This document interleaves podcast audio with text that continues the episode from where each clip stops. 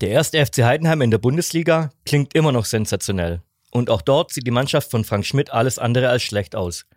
Über die ersten 16 Spiele der Saison und was danach kommen könnte, wollen wir sprechen in einer neuen Episode von Unterm Dach, dem Podcast der HZ. Unterm Dach. Der Podcast der Heidenheimer Zeitung. Mein Name ist Marc Hosiner und mit mir am Mikrofon sind die Sportredakteure Thomas Jenscher und Dominik Florian. Hallo Thomas, hallo Dominik. Hallo Marc. Hallo Marc, grüß dich. So, äh, zu Beginn unseres Gesprächs muss ich gleich mal gestehen, dass ich total daneben lag mit meiner Einschätzung, wie der FCH so diese ersten Spiele abliefert. Ich hatte mit nicht mehr als zehn Punkten gerechnet in der Hinrunde, da liege ich jetzt schon krachend daneben. Äh, wie war denn eure Einschätzung? Thomas, vielleicht du mal zu Beginn. Ja, da hättest du doch besser auf die erfahrenen Sportredakteure gehört. Aber ich räume natürlich ein, mit 20 hätte ich zu diesem Zeitpunkt auch nie gerechnet. Also es ist wirklich erstaunlich, sensationell, großartig, was bis jetzt hier geleistet wird vom FCH im, im Oberhaus. Dominik, deine Einschätzung zu den ersten 16 von 17 Spielen in der Hinrunde sind, sind jetzt äh, gespielt? Ja, ich war ja beim ersten Spiel in, in Wolfsburg mit dabei, da hat man gedacht, oh, das, das kann echt schwierig werden und dann waren so Phasen, haben wir gedacht, jetzt, jetzt kann es schwierig werden und dann kam wieder Spieler, jetzt wird es schwierig und dann hast du so einen Dezember, den du spielst, so wirklich ja, gibt es drei Spiele am Stück und äh, das hat irgendwie auch völlig zurecht. Also nicht so, dass es wirklich man in Phasen gekommen ist, wo man jetzt sagt, wo kommt denn das alles her? Und so die Punkte so durchrechnet, wo man, ja, das passt, das passt, das passt. Ich glaube, 20 Punkte sind das logische Ergebnis von der, von der Hinrunde jetzt, wie sie es gespielt haben. Frank Schmidt hat ja vor zwei, drei Wochen gesagt, es beginnen die Wochen der Wahrheit. Ähm, die Wahrheit sieht so aus, dass sie die Punkte geholt haben, die sie holen wollten. Wahrscheinlich noch mehr als gedacht. Aber vielleicht fangen wir mal äh, bei der, beim Beginn der Saison an. Da war Wolfsburg, da waren vor allem in den ersten Spielen viele Gegentore. Wie habt ihr denn so den Beginn erlebt? Thomas, du vielleicht? Der Beginn war schwierig, aber schwierig wie erwartet. Und ähm, der meistgehörte Satz war, wir müssen daraus lernen. Sagt sich natürlich immer so leicht, äh, aber wenn ich jetzt die Zahlen anschaue, dann haben sie daraus gelernt. Äh, sie kassieren immer noch viele Gegentore, aber sie fallen nie auseinander äh, und sie schaffen es eben mit großer Moral, einige Spiele wieder umzubiegen oder knapp für sich zu entscheiden. Also tatsächlich, sie sind angekommen in dieser Bundesliga. Ja, das kann man, glaube ich, wirklich so sagen. Vielleicht nochmal diese vielen Gegentore. Kann man sagen, an was es liegt? Gibt es da einen, einen Grund dafür oder gibt es mehrere Gründe?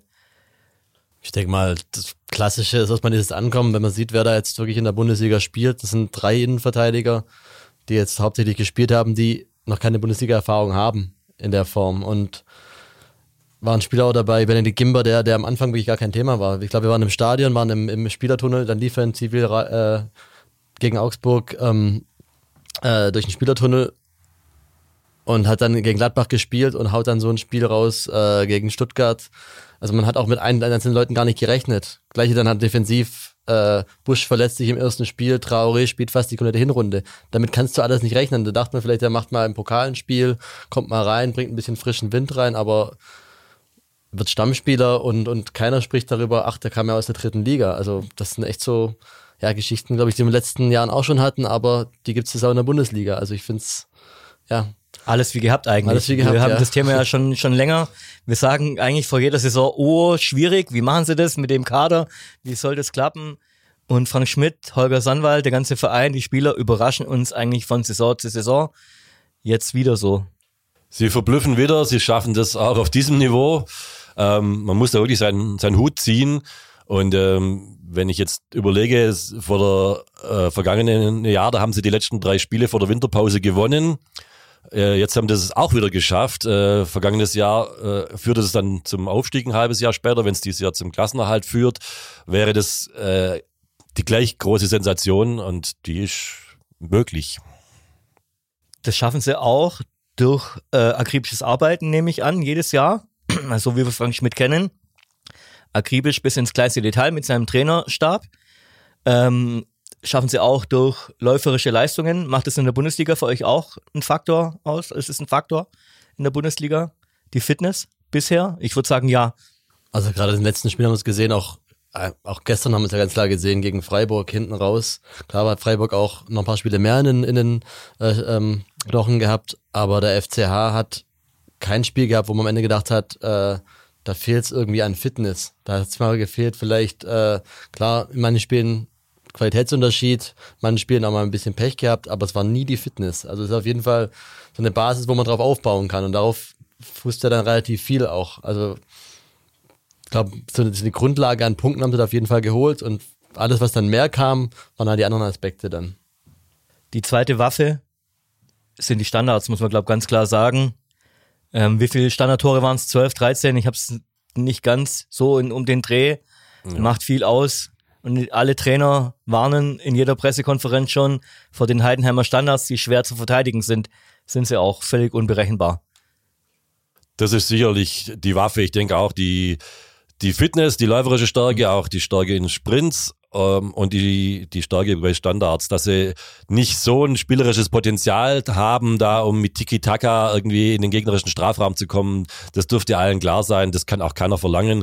Aber sie haben ihre Tugenden behalten, ihre Stärken gestärkt und äh, das funktioniert bisher. Und genauso muss man es eigentlich auch machen in dieser Rolle als Underdog. nicht jedes Spiel, das man von ihnen sieht, ist schön anzusehen. Ich habe mir in Darmstadt im Stadion angeschaut. Ähm, ja, mitunter war es auch ein bisschen langweilig fast schon, aber das Ergebnis hat halt dann für sich gesprochen wieder. Schwupp, war der Sieg halt da. Also ich glaube, das macht gar nichts. Ich denke, auch so, so wirklich nicht schöne Spiele wie gegen Bochum, die müssen sein. Anders wirst du den Klassenerhalt nicht schaffen. Ich glaube, dass sie das in diesem Fall eigentlich auch genau richtig machen, nämlich ähm, den Fußball arbeiten, ähm, den Fußball kämpfen, um, um einfach die Punkte zu holen, die du, die du brauchst. Lass uns mal vielleicht auf ein paar einzelne Spieler schauen. Für mich grandios, äh, wie Kevin Müller agiert. Dominik, wie siehst du ihn als Schlussmann? Ja, also man sieht halt, was den Unterschied macht, wenn ein Torwart keine Fehler macht. Also man sieht es, kann, es nicht zurückschauen und sagen, ach, das, das Tor geht auf ihn, das Tor geht auf ihn, da haben wir vielleicht einen Punkt verloren wegen ihm. Da ist sicherlich ein, zwei Punkte schon festgehalten oder sicherlich auch ein paar mehr, aber jetzt ähm, in Mainz haben wir es ja gesehen, äh, wo es halt ein Spiel war, wo, wo hieß, wann, wann fällt endlich das Tor? Und wenn es dann wirklich mal richtig kn- knifflig wurde, dann war er da, hält noch eine Hand drin, steht richtig, hat auch die Ruhe aber auch am Ball. Also es ist keiner, der, der jetzt mal einen Ball dem gegnerischen Stürmer in den Fuß spielt, äh, was man in den letzten Wochen oft gesehen hat in der Bundesliga, auch von etablierten Torhütern, wenn man so nennen will. Und bei ihm ist wirklich, man bekommt immer Einsatz sowieso, dafür steht er, glaube ich, auch, aber halt auch wirklich so eine Konstanz und auch so ein Rückhalt, der dann auch wirklich diese Ruhe äh, gebracht hat, dass halt auch die Vorderleute dann entsprechend auch reagieren können. Dann Oma Traoré. Ich kannte den nicht, muss ich gestehen, vor der Saison. Ich kenne ihn jetzt. Ähm, Wahnsinn, oder Thomas? Deine Einschätzung? Er kam ja quasi von der dritten Liga in die erste und äh, wie er das macht, ist wirklich äh, großartig und man, man sieht wirklich, man sagt immer, dass äh, Frank Schmidt es schafft, Spieler besser zu machen. Äh, sicherlich auch sein Trainerteam, den ähm, Bernhard Raab, den Dieter Jarosch dann nicht zu vergessen. Und äh, um auf den Müller zurückzukommen, auch den Bernd Weng. Also auch der, der Kevin Müller hat sich nochmal gesteigert, was sicherlich auch mit dem Verdienst von Bernd Weng ist. Sie haben das wirklich äh, geschafft, Spieler da etwas auf ein, ein höheres Niveau zu bringen. Ich kannte auch Erin Dinkci nicht. Muss ich auch gestehen. Ja, Bremen ist ziemlich weit weg von dem, was ich mir so im Fußball so anschaue. Ich kann den ein bisschen mehr. Also ich habe drauf geschaut. Ähm, hat aber, glaube ich, davor ein Tor gehabt in der Bundesliga. War dann zwei Jahre weg, selbst in der zweiten Liga hätte man gegen ihn spielen können. Selbst in Bremen hat er da nicht, nicht realisiert und ähm, aber auch mit den beiden mal gesprochen hat, also mit, mit äh, Oma Traoré und mit Aaron Dingchi vom Typ her. Also man war, glaube ich, überrascht, was das für, für reife, also für das Alter äh, erwachsene Spieler waren und dann wundert es einen gar nicht so, dass die so funktionieren, weil man gemerkt hat, das sind keine, die jetzt irgendwie damit mit Angst oder mit, mit äh, zu viel Respekt an die Sache herangehen. Und ich glaube, das war auch der, der, der Schlüssel im Sommer, sich Spieler zu holen, äh, wo ein gewisses Restrisiko war, aber die halt von der Persönlichkeit auch so gut reinpassen. Weil man merkt ja bei den Jubeln, wir schauen immer die Jubelbilder durch, wenn wir unsere Artikel ja auch machen und sieht, wer da wen hochhebt und wie und was und wer da wie jubelt. Und das passt halt einfach. Die waren da und von Anfang an drin und wie gesagt, die beiden, die du gerade genannt hast, sind Spieler, die mit denen hat keiner gerechnet vor der Saison so hundertprozentig. Man hat gehofft, vielleicht klappt das, aber sicher war es auf gar keinen Fall. wen wir kannte, oder wen, äh, natürlich kannte auch ich den, ähm, Niklas Beste, war schon in der zweiten Liga eingerannt für den Aufstieg, aber hat sich aus meiner Sicht nochmal, hat nochmal eine Schippe draufgelegt, auch in der Bundesliga Tor des Monats erzielt schon, äh, man schaut auf ihn, die anderen Vereine sind auf ihn äh, aufmerksam geworden, einer der Leistungsträger, kann man das so sagen? Absolut. Auch der hat tatsächlich nochmal eine Schippe draufgelegt, ähm, gerade am ruhenden Ball. Ein Tor des Monats, eine weitere Nominierung fürs Tor des Monats. Also das ist schon auch neu in der Geschichte des Heidenheimer Fußballs und ähm, an ihm äh, hängt sicher viel. Umso bemerkenswerter ist es, wenn sie dann wie Spiele wie jetzt gegen Freiburg, wo er krank fehlt, auch noch gewinnen. Also du darfst auch nie zu äh, sehr auf einzelne Spieler ähm, ausgerichtet sein und auch das scheint im Moment zu gelingen. Hört sich alles super an. Es gab so eine Phase aber in der Saison, ähm, wo man beim FCH, glaube ich, schon so ein bisschen nervös wurde äh, mit den vielen Gegentoren. Da hat man dann nach einem Innenverteidiger gesucht. Ich denke, man sucht immer noch nach einem. Der Kader ist jetzt nicht ganz so gut besetzt. Nach meiner Einschätzung zumindest. Wahrscheinlich widerspricht mir da auch jemand vom Verein. Ähm, da gab es dann viel dann der Name Jerome Boateng. Dominik, wie hast du das denn äh, erlebt, dass dieser Name plötzlich in Heidenheim aufploppte? Also wir haben es ja ehrlich gesagt ja alle nicht geglaubt so richtig. Also wir haben gesagt, das passt ja in die, in die Stellenbeschreibung, wenn man es so nennen will, die, die äh, Frank Schmidt und Holger Sammelt haben, einfach nicht rein. Jung, entwicklungsfähig, lernwissbegierig, lernbegierig. Und da dachte ich mir, mit 34, 35 ist er das wohl nicht mehr. Und, er erfüllt, glaube ich, keines dieser Attribute. Absolut. Kann man, glaube ich, schon so sagen, ohne ihm zu nahe zu treten. Und auch vom Typ her, glaube ich, also ich, hab, ich konnte mir nicht vorstellen, dass wenn Frank Schmidt jetzt sagt, Jerome, und jetzt äh, läufst du mal drei extra Runden und dann machst du das hier und machst du das hier und machst du das hier.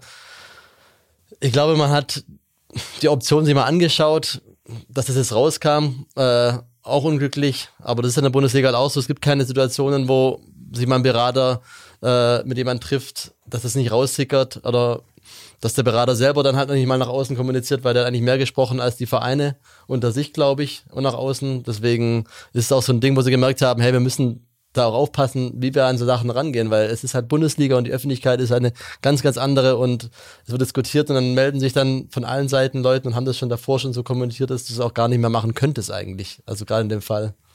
Was man aber insgesamt sagen muss, der FCH wird ähm, deutschlandweit eigentlich sehr sympathisch wahrgenommen oder halt sehr mit sehr viel Wertschätzung. Ähm, das bringt auf dem Feld zwar nichts, aber ist natürlich auch für den Verein schön.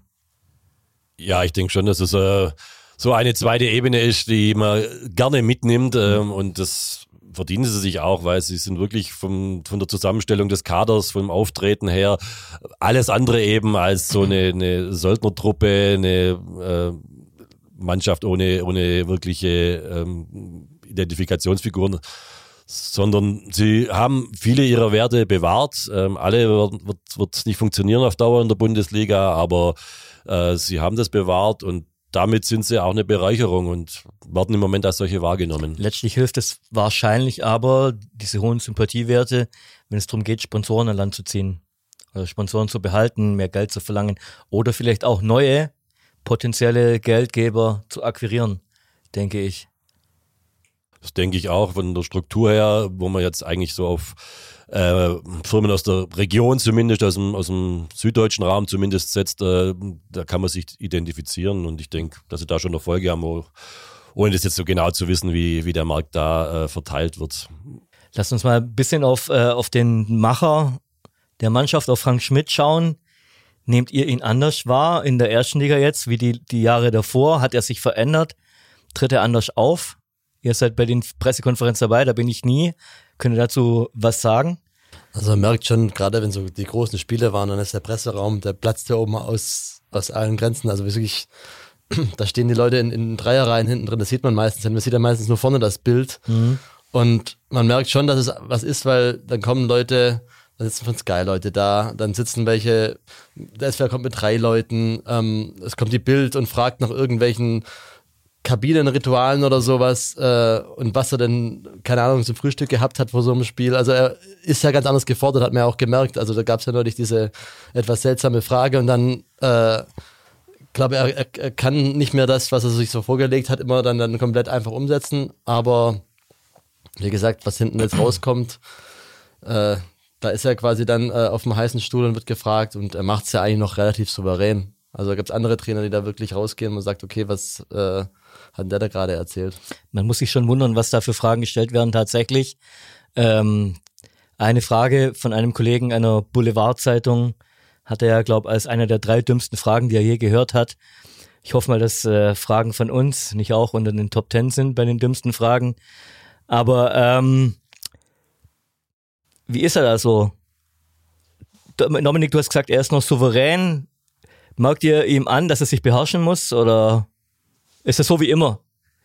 Ich glaube, er stellt sich schon auf das äh, veränderte Medienaufkommen ein und ähm, man hat so gemerkt, dass er sich etwas anders verhält und ähm, letzten Endes behält er aber seine Ecken und Kanten und an diesen Kanten, da kann man sich auch mal gewaltig schneiden. Aber das muss man ihm wahrscheinlich auch zugestehen, weil ähm, so, so ist er nun mal und ich denke, er verträgt auch ein, ein hartes Wort und der gibt eben auch eins. Also ich denke so, äh, es ist das anderes jetzt, wenn, wenn so viele Medien da sind und Anfragen kommen. Aber im Grunde genommen ist schon noch der alte Frank Schmidt. Okay, das äh, hätte ich auch nicht anders erwartet eigentlich. So wie man ihn seit Jahrzehnten äh, kennt oder seit vielen Jahren. Ähm, hätte es mir jetzt gewundert, wenn er plötzlich eine ganz andere Rolle einnimmt da oben oder den Kasper macht oder so. Das wird er, glaube wird nie passieren. So, äh, zurück auf den Rasen. Ja, 20 Punkte nach 16 Spielen. Nach, dem, äh, nach der Winterpause kommt noch Köln. Ähm, man könnte jetzt schon sagen, die bleiben drin in der ersten Liga. Ich mache keine Einschätzung mehr. Ich bin äh, jetzt schon ein bisschen gebranntes Kind. Was ist denn so eure, eure Idee von der Rückrunde? Also, das ist die klassische Situation, in der man warnend den Zeigefinger hebt. Das wird Frank Schmidt machen und dem, äh, das würde ich auch machen. 20 Punkte sind fantastisch. Vielleicht werden es in der Hinrunde sogar noch 21 oder 23, aber die reichen auch noch nicht zum Klassenerhalt. Ähm, die Ausgangsposition ist jetzt hervorragend und ich halte es auch für möglich. Ich sage aber auch, ähm, wir haben weiter Probleme. Die, die Abwehr ist trotzdem die viertschlechteste in der Liga. Ähm, der Angriff ist dafür der, der achtbeste. Äh, die Rückrunde wird meines Erachtens schwerer, weil man den FCA jetzt besser kennt und auch vom Programm her, weil man jetzt die ganz, ganz äh, schweren Teams zu Hause hat und ich fürchte halt gegen Bayern, gegen Leipzig, gegen Frank, äh, Leverkusen verlierst auch zu Hause und du musst zu mehr direkten Konkurrenten. Also von daher äh, denke ich, äh, wird die Rückrunde etwas schwieriger, aber mit dem Vorsprung, den sie jetzt haben, hm, kann es schon reichen, ja.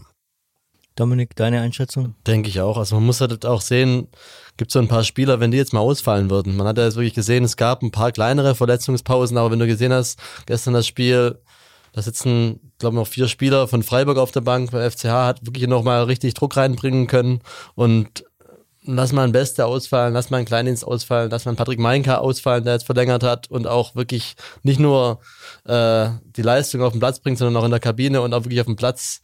Das war jetzt gegen Mainz auch ganz lustig, da war ja die ersten zwölf Minuten war schön ruhig und dann hast du ihn wirklich auch gehört und dann merkst du, das ist einer, dann hat Maloney genauso, die hörst du dann und wenn die Spieler, die man hört, dann mal nicht hört oder nicht auf dem Platz stehen können, dann ist halt eine ganz andere Hierarchie in der Mannschaft. Und das äh, müssten sie, wenn dann drei, vier Spiele mal verloren gehen, wie es ja im Oktober, glaube ich, auch war, wo sie kein Spiel gewonnen haben, dann muss man gucken, wie sie darauf äh, reagieren. Deswegen, wir machen sowieso keine Vorausschauen mehr, das haben wir ja gesagt, äh, aber es kann trotzdem spannend werden. Und alle, die jetzt schon mal anfangen zu rechnen, äh, ja, sollten in die Vergangenheit schauen und gemerkt haben, Rechnen im Fußball ist nicht die beste Idee. Ich bin äh, gespannt, was in der Winterpause passiert, ob sie tatsächlich noch jemanden verpflichten. Ich, ich gehe eigentlich davon aus, dass sie für die Abwehr noch jemanden holen. Ähm, wird man vielleicht schon sehen im Trainingslager. Da gehen die hin am zweiten. Am zweiten geht's los, ja. Und Dominik, du wirst auch dabei sein. Was erwartest du denn? Ich bin dabei, ja. Also ich werde von Anfang an, am dritten feiert Frank Schmidt noch seinen 50. Geburtstag sind wir auch natürlich vor Ort. Wir werden eben in mein Liedchen singen, mal schauen. Ähm, ich habe ja auch mit Robbie Strauß gesprochen vor ein paar Wochen. Da hat er klar gesagt, sie werden gucken und sie suchen immer einen Innenverteidiger. Die Aussage ist halt die geblieben. Und sprich, sie wissen ganz genau, wenn sie nur einen Innenverteidiger ver ver ver verletzt, Thomas Keller kommt mit Kreuzbandriss nicht mehr zurück. Werden sie noch einen brauchen und werden sie auch holen. Ob der jetzt schon im Trainingslager dabei sein wird, äh, wird man sehen, weil der Wintermarkt wird ja mal ein bisschen, als schwieriger als der Sommermarkt. Man hat weniger Zeit, das nur vier Wochen. Und da kann sich auch am Ende der Transferphase erst was richtig was auftun. Also ich hoffe es, weil dann haben wir was zu sehen, da können wir mal genau drauf schauen, haben wir die Zeit, da mit dem zu sprechen von Anfang an. Ähm, also ich schätze mal, dass sie mindestens einen Spieler holen werden. Und das auf, auf jeden Fall ein Defensivspieler. Bin ich gespannt. Ich war auch mal mit dem Trainingslager, schon lange her, es war in der Türkei noch. Da haben sie auch zwei Spieler geholt. Äh, einer von beiden war Dennis Tomalla, der ist immer noch im Verein. Mal gucken, vielleicht holen sie ja wieder jemand, der sich länger bindet. Ähm, ein richtig starkes Signal war die Vertragsverlängerung vom Kapitän, von Patrick Meinka. Natürlich gut inszeniert, kurz vor dem Spiel. Ähm, ob er dann so lange bleibt, wird man sehen. Ich denke, dass viele Vereine aufmerksam geworden sind auf äh, die Spieler vom FCH, nicht erst jetzt. Ähm, besteht dann auch die Gefahr, dass jemand vielleicht geht zur Winterpause? Seht ihr das?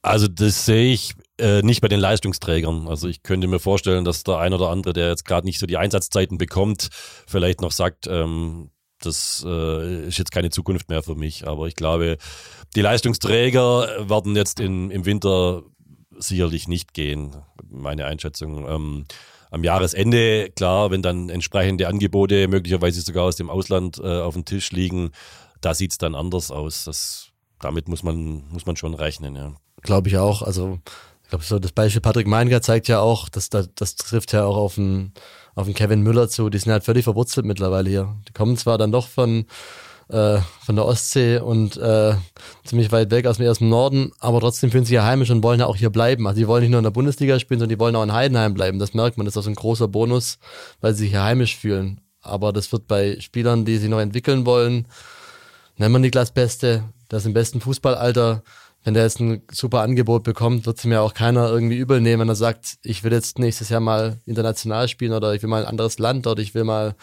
eher wieder nach Richtung, Richtung nach Hause oder sonst was. Es gibt ja verschiedenste äh, Aspekte, äh, die, da, die da reinspielen. Und darauf wird man sich halt auch irgendwann einstellen müssen. Aber es gab es in der Vergangenheit auch schon Glatzel. Hätte man auch gerne hier behalten. Dann hätte man, glaube ich, über die letzten Jahre kein Problem im Sturm gehabt, aber Spieler gehen, Spieler kommen. Na, äh, die Spieler sind das eine, worüber wir jetzt noch nicht gesprochen haben, sind die Fans. Was mich so ein bisschen überrascht, dieser starke Anstieg äh, von Leuten, die zu Auswärtsspielen gehen. Wie empfindet ihr das? Das hat sich wirklich ähm, großartig entwickelt, muss ich sagen. Dass das Stadion hier immer voll ist, damit konnte man rechnen. Äh, aber dass da jetzt plötzlich fast gar nicht mehr unter 1000 Fans mitfahren, zum Teil dann eben auch 6.000, 7.000 das ist richtig großartig, da ist was entstanden und ich kenne selber einige, äh, die, für die das jetzt absolutes Pflichtprogramm ist, die sind einfach bei jedem Spiel dabei.